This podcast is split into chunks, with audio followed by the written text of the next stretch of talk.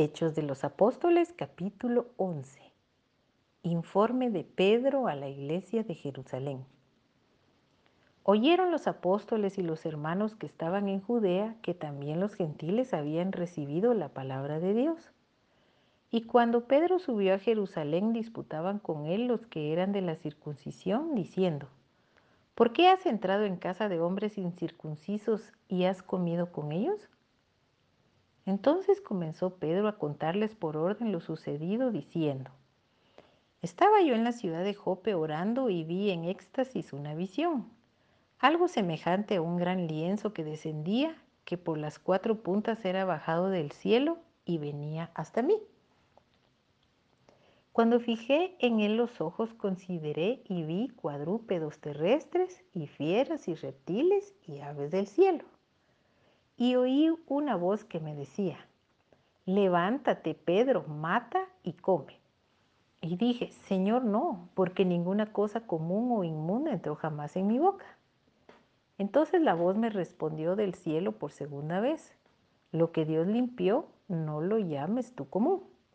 Y esto se hizo tres veces y volvió todo a ser llevado arriba al cielo. Y aquí luego llegaron tres hombres a la casa donde yo estaba, enviados a mí desde Cesarea.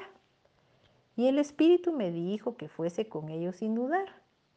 Fueron también conmigo estos seis hermanos y entramos en casa de un varón quien nos contó cómo había visto en su casa un ángel que se puso en pie y le dijo, envía hombres a Jope y haz venir a Simón, el que tiene por sobrenombre Pedro él te hablará palabras por las cuales serás salvo, tú y toda tu casa.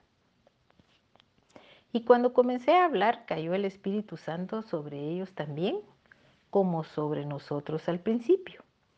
Entonces me acordé de lo dicho por el Señor cuando dijo, Juan ciertamente bautizó en agua, mas vosotros seréis bautizados con el Espíritu Santo. Si Dios pues les concedió también el mismo don que a nosotros que hemos creído en el Señor Jesucristo, ¿quién era yo que pudiese estorbar a Dios? Entonces oídas estas cosas callaron y glorificaron a Dios diciendo, de manera que también a los gentiles ha dado Dios arrepentimiento para vida. La iglesia en Antioquía. Ahora bien, los que habían sido esparcidos a causa de la persecución que hubo con motivo de Esteban, pasaron hasta Fenicia, Chipre y Antioquía, no hablando a nadie la palabra, sino solo a los judíos.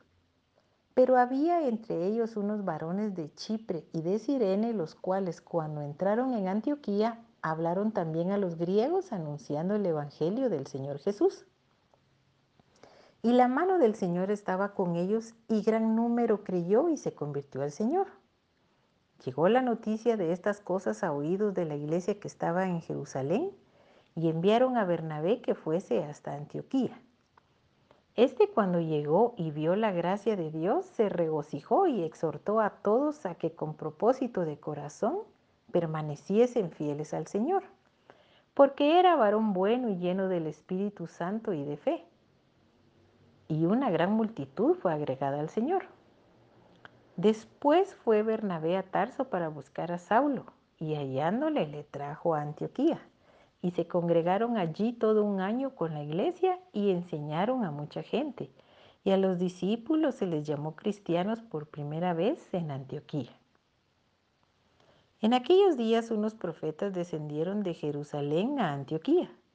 Y levantándose uno de ellos llamado Agabo, daba a entender por el Espíritu Santo que vendría una gran hambre en toda la tierra habitada, la cual sucedió en tiempo de Claudio.